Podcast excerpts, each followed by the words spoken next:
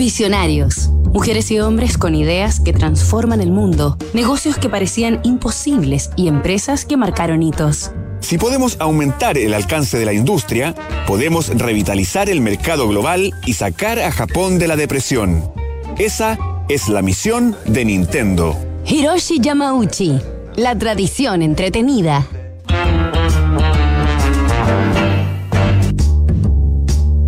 Japón es uno de los principales líderes tecnológicos del mundo. Las industrias de la electrónica, nanotecnología, robótica y transporte, entre otras, son pilares de la economía nipona, una auténtica potencia planetaria. La historia japonesa está nutrida de revolucionarios emprendedores y vanguardistas compañías como Toyota, Honda o Sony. Y también Nintendo, empresa de videojuegos y consolas, que conoceremos esta semana en Visionarios, a través de la vida y obra de su hombre más fuerte, Hiroshi Yamauchi.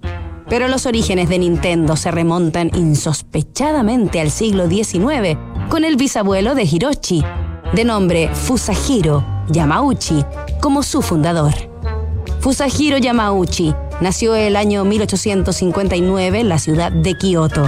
Exactamente tres décadas después, abrió una tienda de elaboración y distribución de Hanafuda, como se denomina a un tipo de baraja tradicional japonesa y cuyo significado es naipes de flores. Fusahiro llamó a su empresa Nintendo Kopai. Kopai quiere decir cartas y Nintendo significa deja la suerte en manos del cielo.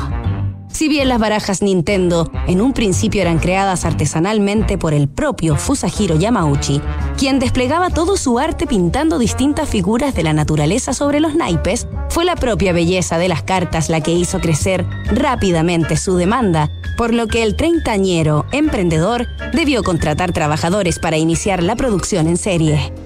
Nos reencontramos mañana para seguir conociendo la legendaria historia de Nintendo disrupción tecnológica, cambio climático, modificaciones geopolíticas, crisis social, efectos de COVID-19. ¿Y qué pasa si miramos el contexto desde un nuevo ángulo? The New Equation es la nueva estrategia de PwC para resolver problemas complejos y transformar los negocios.